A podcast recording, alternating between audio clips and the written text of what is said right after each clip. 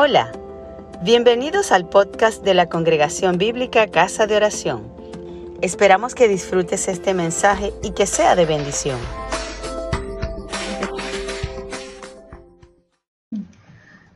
Yo he titulado esta reflexión de hoy, Da pruebas de tu integridad.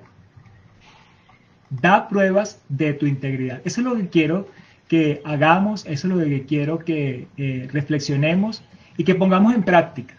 Da pruebas de tu integridad.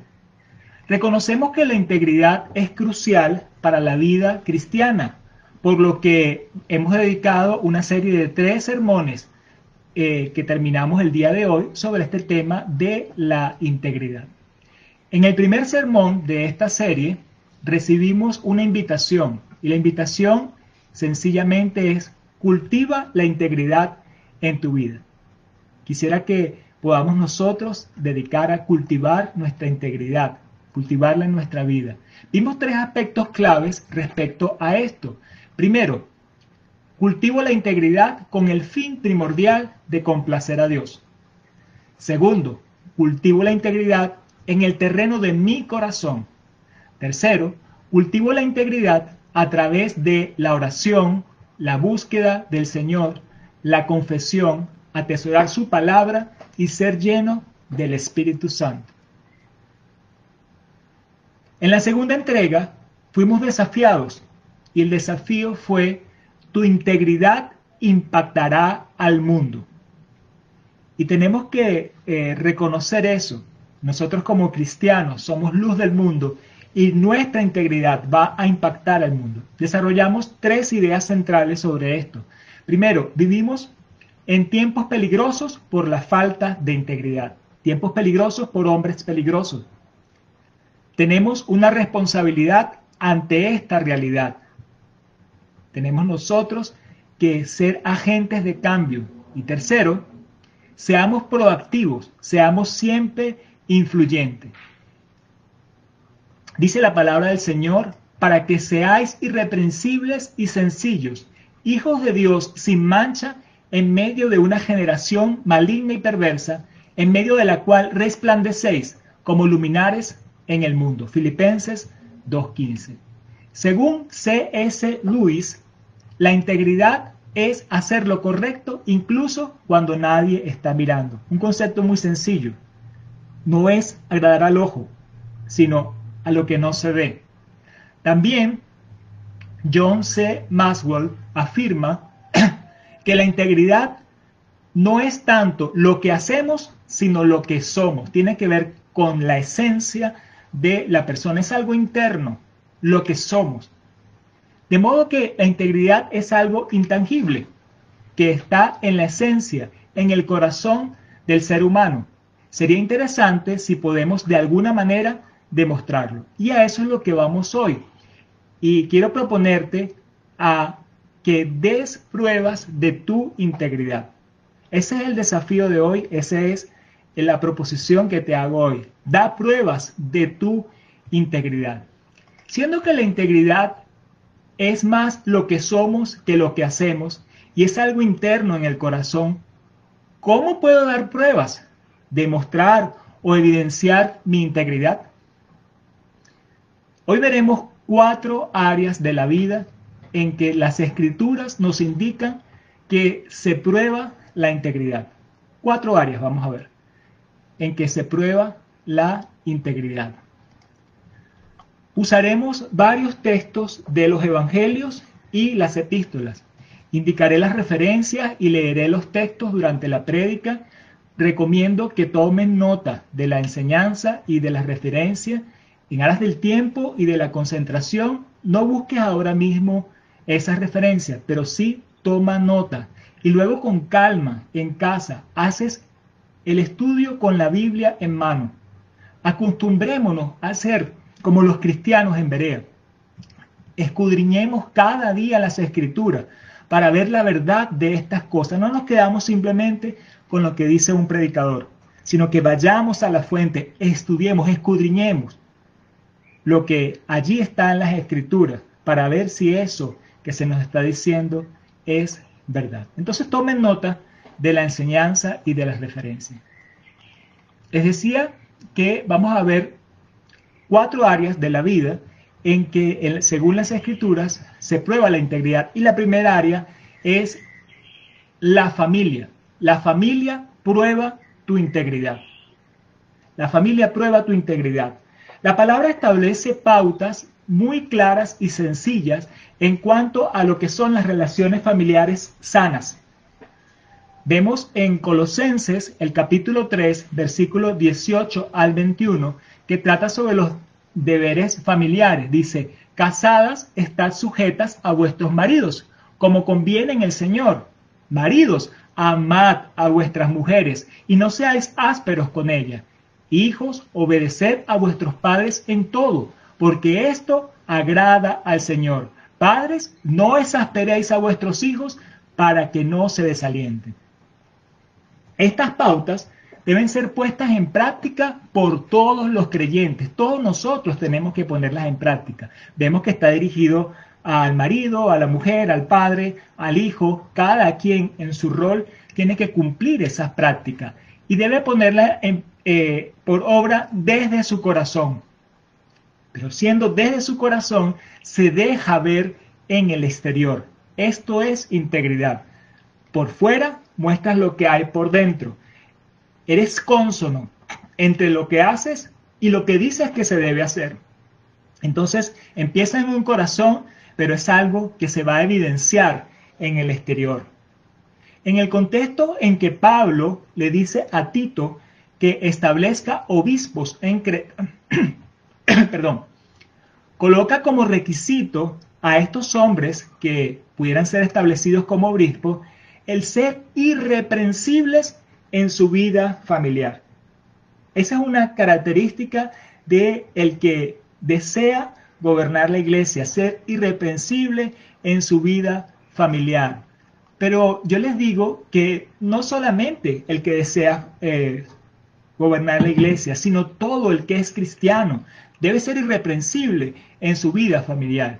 Dice en Tito capítulo 1, versículo 6, el que fuera irreprensible, marido de una sola mujer, que tenga hijos creyentes que no están acusados de disolución ni de rebeldía. Todo cristiano entonces debe apuntar a esto, no solo los llamados a gobernar la iglesia, pues todos nosotros somos llamados a un liderazgo, somos un pueblo de reyes y sacerdotes, somos nación santa, hemos de juzgar al mundo, hemos de regir las naciones junto con Jesús, que es el rey de reyes y señor de señores. Entonces nosotros estamos llamados a gobernar, por lo tanto deberíamos cumplir este requisito, gobernar bien nuestra casa, ser irrepensible en nuestras relaciones familiares. Pablo también se lo dijo a Timoteo, cuando le instruyó sobre el nombrar obispos también.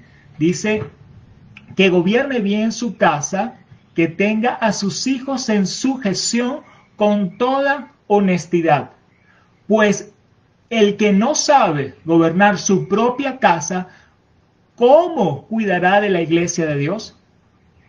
Primera a Timoteo, capítulo 3, versículos 4 y 5. Primera Timoteo 3, 4 y 5. El que no sabe gobernar su propia casa. Tenemos que saber gobernar nuestras casas. El marido, cumplir su rol ante la mujer, de amarla, de cuidarla, de sustentarla, ante sus hijos, de criarlos en disciplina del Señor. La mujer también tiene que saber cumplir su rol en ese gobierno de la casa y ese rol, como veíamos antes en Colosenses, es la sujeción al marido, el respeto al marido, pero también el no exasperar a los hijos, sino criarle en la disciplina del Señor. Los hijos que a lo mejor no están en posición de gobernar la casa, aún en la medida que ellos se sujetan, no son rebeldes, ellos están aprendiendo la autoridad, están aprendiendo ese rol familiar y cuando les toque a ellos estar en el lugar de cabezas de hogar, lo van a poder hacer si pudieron entonces en este rol actual de hijos eh, someterse al Señor. De modo que un área importante donde debemos mostrar nuestra integridad es nuestra familia. ¿Cómo están nuestras relaciones familiares y cómo funcionamos en nuestra familia habla muy fuerte de quiénes somos? Entonces hemos visto esta primera eh, área de la vida. La familia prueba tu integridad. Pasemos a una segunda área. La sexualidad prueba tu integridad. ¿Qué les parece? Nuestra sexualidad también da cuenta de nuestra integridad. El cristiano debe guardarse de los pecados sexuales. Pablo tuvo que juzgar un caso de inmoralidad sexual en la iglesia de Corinto y la persona que estaba con ese pecado tuvo que ser quitada de la iglesia. Vemos en la primera carta a los Corintios, el capítulo 5, habla de este tema, pero vamos solo al principio y al final del capítulo. Capítulo 5, primera parte del versículo 1 y versículos 12 y 13. Dice así, 1 Corintios 5, 1a, 12 y 13. De cierto se oye que hay entre vosotros fornicación, y tal fornicación cual ni aún se nombra entre los gentiles. Porque qué razón tendría yo para juzgar a los que están fuera? ¿No juzgáis vosotros a los que están dentro? Porque a los que están fuera, Dios juzgará. Quitad a ese perverso de entre vosotros. Pablo mandó que lo quitaran de la iglesia. Fue porque Pablo sabía que una persona en tal estado no puede heredar el reino de Dios, como también lo dice en Primera a Corintios capítulo 6, versículo 9. ¿No sabéis que los injustos no heredarán el reino de Dios? No erréis, ni los fornicarios, ni los idólatras, ni los adúlteros, ni los afeminados, ni los que se echan con varones. Ninguno de estos heredará el reino de Dios. Y si seguimos leyendo, eh, aparece una lista un poquito más larga. Muchas veces la gente solo censura el adulterio, se pone eh, la mirada en la mujer adúltera. Recuerdan ese pasaje en Juan 8, ¿no? Pusieron la mirada en la mujer adúltera y no pasó nada con el hombre adúltero o fornicario que había estado con ella. Muchas veces eso, le, eso hace la gente, pone la mirada y censura el adulterio. O dice, bueno, el trato con el sexo opuesto, que sea decoroso con el trato con el sexo opuesto. Pero fíjense que acá, en la palabra, en 1 Corintios 6.9, se incluyen otras perversiones en el ámbito sexual. Ahí habla de fornicarios, habla de adúlteros, pero también habla de afeminados, de los que se echan con varones. El mundo caído ve algunas de estas cosas como socialmente admisibles. Eso lo ve así este mundo caído. Pero, ¿cómo lo ve la Biblia? ¿Cómo lo ve el Señor? ¿Cómo debe verlo la iglesia? En este tiempo de la posmodernidad, en esta era posmoderna, mucho más el mundo lo ve como socialmente admisible. Socialmente admisible, bueno, cada quien hace con su vida lo que quiere y respetamos lo que hace cada quien con su vida. Pero si estamos en el marco de las personas íntegras que quieren agradar a Dios, que quieren complacer a Dios, recuérdense que ese fue el primer principio que vimos de la integridad. Cultivamos la integridad porque queremos complacer a Dios. Los que queremos complacer a Dios no podemos sujetarnos a este mundo caído. El cristiano está llamado a santificarse, a ser íntegro, a vivir conforme a las enseñanzas de la palabra. La relación sexual es algo honroso en el contexto del matrimonio establecido por Dios desde el principio. Desde el principio, varón y hembra los creó.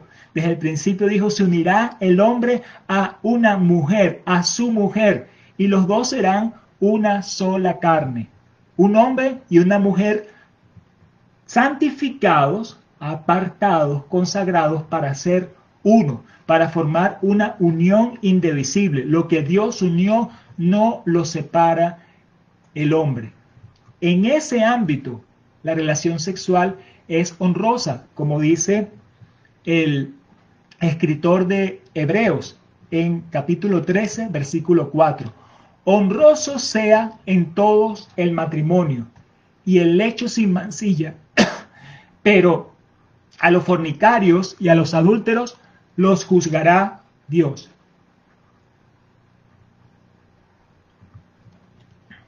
Perdonen. Así que el cristiano debe mostrar también su integridad en su sexualidad. Cuídate, mantente puro, sé íntegro. Como expresemos nuestra sexualidad, como mantenemos nuestra pureza sexual, habla muy fuerte de quiénes somos. Entonces hemos visto dos áreas, familiar y sexualidad. La tercera área que quiero compartir el día de hoy es el área de el poder. El poder prueba tu integridad. El diablo quiso tentar a Jesús con el poder. Lo vemos en Lucas, el capítulo 4, versos 5 al 8. Y le llevó el diablo a un alto monte y le mostró en un momento todos los reinos de la tierra y le dijo el diablo, a ti te daré esta potestad y la gloria de ellos, porque a mí me ha sido entregada y a quien quiero se la doy. Si tú postrado me adoras, todos serán tuyos. Respondiendo Jesús le dijo, vete de mí, Satanás, porque escrito está, al Señor tu Dios adorarás y a Él solo servirás. El área del poder. Fue un área de tentación con que Satanás quiso tentar a Jesús. Así también muchas personas son tentadas y muchas personas no tienen la firmeza moral para resistir la tentación. Carecen de integridad y terminan postrados ante el diablo, aunque no se les aparece el diablo eh, en una forma visible, pero terminan postrados ante el diablo en lugar de adorar y servir a Dios. Muy lamentable esto. Mucho cuidado, pues, como cristianos somos llamados a ser reyes y sacerdotes, pero no podemos adelantarnos a tomar esa posición con planes dudosos. No podemos caer en las malicias del diablo. No podemos caer en esas tentaciones. Por otro lado, algo que suele pasar en el ejercicio del poder es pretender que la gente haga cosas que nosotros mismos no estamos dispuestos a hacer. Jesús censuró a los fariseos por esa conducta carente de integridad. Vemos en Mateo 23, versículos 3 y 4. Dice, así que todo lo que os digan que guardéis, guardadlo y hacedlo, mas no hagáis conforme a sus obras, porque dicen y no hacen. Porque atan cargas pesadas y difíciles de llevar, las ponen sobre los hombros de los hombres, pero ellos ni con un dedo quieren moverla. Esa es la actitud de una persona falta de integridad. Coloca a los, a los hombres cargas más pesadas de las que él mismo está dispuesto a llevar. Nunca le pidas a alguien bajo tu influencia o supervisión que haga algo que tú mismo no estarías dispuesto a hacer en su lugar. Lamentablemente, personas en autoridad tienden a hacer esto actuar con hipocresía. Eso es falta de integridad. Por otro lado, el mundo establece la dominación del hombre sobre el hombre, los gobernantes sobre los pueblos, pero Jesús nos enseñó el liderazgo de siervo. Vemos en la palabra, en el Evangelio según San Marcos, capítulo 10, versos 42 al 45. Jesús llamándoles les dijo, ¿sabéis que los que son tenidos por gobernantes de las naciones se enseñorean de ellas y sus grandes ejercen sobre ellas potestad? Pero no será así entre vosotros, sino que el que quiere hacerse grande entre vosotros será vuestro servidor, y el que de vosotros quiera ser el primero será siervo de todos. Porque el Hijo del Hombre no vino para ser servido, sino para servir y para poner su vida en rescate por muchos. Jesús nos dio ejemplo. Él vino a servir y nos está diciendo, el liderazgo en el reino de los cielos se basa en el servicio, no en enseñorearse, no en forzar, no en ejercer dominio como hacen los gobernantes de la tierra. Así que la integridad del cristiano se muestra en liderizar con el ejemplo a través del servicio, sin buscar posiciones, sino buscando al Señor, buscando el reino de los cielos, buscando a Jesús. Cómo nos comportamos ante las ofertas de poder, cómo ejercemos la autoridad, habla muy fuerte de quiénes somos. Así que hemos visto tres áreas. El área de familia, el área de la sexualidad y el área del poder. Vamos con la cuarta área que vamos a compartir el día de hoy. El dinero prueba tu integridad. La ambición por el dinero genera muchos males. Eso lo podemos evidenciar en toda la estructura de maldad imperante en el mundo. ¿Cómo es posible que haya industrias multimillonarias que se basan en la explotación y en la destrucción del hombre. Industrias como la pornografía, industrias como el sexo ilícito, industrias como el narcotráfico, industrias como tantas otras que se basan en explotación del hombre y que hacen dineros impresionantes, multimillonarios. La palabra del Señor dice en la primera epístola a Timoteo, capítulo 6, versículos 9 al 10. Porque los que quieren enriquecerse caen en tentación y lazo y en muchas codicias necias y dañosas que hunden a los hombres en destrucción y perdición. Porque raíz de todos los males es el amor al dinero, el cual, codiciando algunos, se extraviaron de la fe y fueron traspasados de muchos dolores. La codicia del dinero extravía a la gente de la fe, lleva a la perdición. Los avaros no heredarán el reino de Dios. Más bien hacen mucho, pero mucho daño.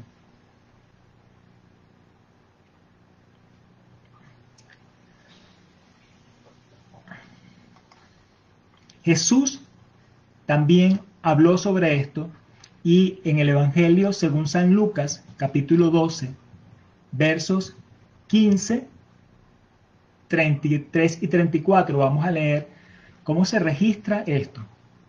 En general todo el capítulo de Lucas 12 habla del tema, pero vamos a estos versículos en particular. Versos 15, 33 y 34.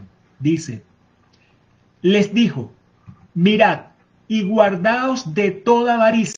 Recapitulando, estábamos eh, en el punto cuarto de nuestro discurso cuando eh, veíamos como cuarta área el área del dinero. El dinero prueba tu integridad. Hablamos que la ambición al dinero genera muchos problemas que se evidencia por la estructura de maldad en el mundo y vimos que Pablo habló de eso a Timoteo, pero también estábamos viendo que Jesús lo habló a sus discípulos y dice en Lucas capítulo 12 versos 15, 33 y 34. Y les dijo, mirad, guardaos de toda avaricia, porque la vida del hombre no consiste en la abundancia de los bienes que posee. Vended lo que poseéis y dad limosna, haceos bolsas que no se envejezcan, tesoros en los cielos que no se agoten, donde el ladrón no llega, ni polilla destruye. Porque donde está vuestro tesoro, allí estará también vuestro corazón. Lucas capítulo 12 versos 15, 33 y 34. La felicidad no consiste en tener bienes de este mundo. Todo esto es pasajero. La vida no se compara, no se compra, perdón, con bienes materiales. Nada de lo que tenemos nos lo podemos llevar. Así que Jesús nos indicó que debemos hacernos tesoros en los cielos. Si somos íntegros, nuestro corazón debe buscar agradar a Dios y no amar al dinero. Recuerden que Jesús en otro pasaje dice, no puedes servir a dos señores. Las riquezas materiales no son para atesorarlas, sino son para invertirlas en el reino de Dios, para la misericordia, para la justicia, para ser ricos en buenas obras. La iglesia administra donativos, ofrendas, dinero. Así que quienes están en el liderazgo en la iglesia deben ser personas muy confiables. Veamos lo que dice Pablo sobre él y su equipo en la segunda carta a los Corintios, capítulo 8, versos 20 y 21.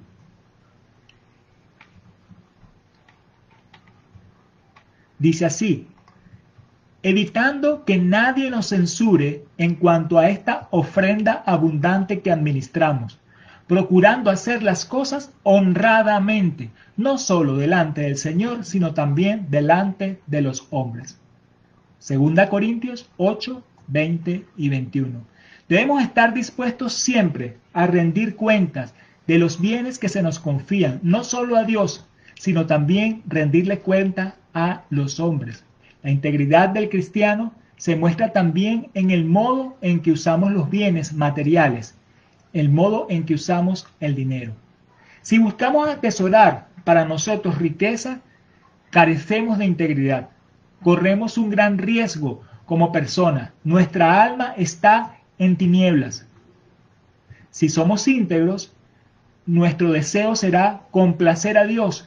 Usaremos el dinero para su gloria. Haremos tesoros en los cielos. Como sea nuestra actitud hacia las riquezas, como usamos el dinero, habla muy fuerte de quiénes somos. Hoy hemos hablado de cuatro áreas de nuestra vida y conducta en la que se pone en evidencia nuestra integridad o falta de ella. Recordemos, da pruebas de tu integridad. Esa es nuestra proposición de hoy, ese es nuestro tema de hoy. Primera área, la familia prueba tu integridad. ¿Cómo están nuestras relaciones familiares y cómo funciona, funcionamos en nuestra familia? Habla muy fuerte de quiénes somos. Segundo, la sexualidad prueba tu integridad. ¿Cómo expresamos nuestra sexualidad? cómo mantenemos nuestra pureza sexual habla muy fuerte de quiénes somos. El poder prueba tu integridad. ¿Cómo nos comportamos ante las ofertas de poder? ¿Cómo ejercemos la autoridad? Habla muy fuerte de quiénes somos. Y cuarto, el dinero prueba tu integridad. ¿Cómo sea nuestra actitud hacia las riquezas? ¿Cómo usamos el dinero? Habla muy fuerte de quiénes somos. Para concluir, quiero que veamos una última cita de Jesús que considero esencial para el tema de hoy. Tomen nota de esta cita. Jesús dijo, así todo buen árbol da buenos frutos, pero el árbol malo da frutos malos. No puede el buen árbol dar malos frutos, ni el árbol malo dar frutos buenos. Todo árbol que no da buen fruto es cortado y echado al fuego. Así que por sus frutos los conoceréis. Estas son palabras de Jesús registradas en el Evangelio según San Mateo, capítulo 7, versículos 16 al 20. Gracias por escucharnos. Si te gustó, compártelo con tus amigos.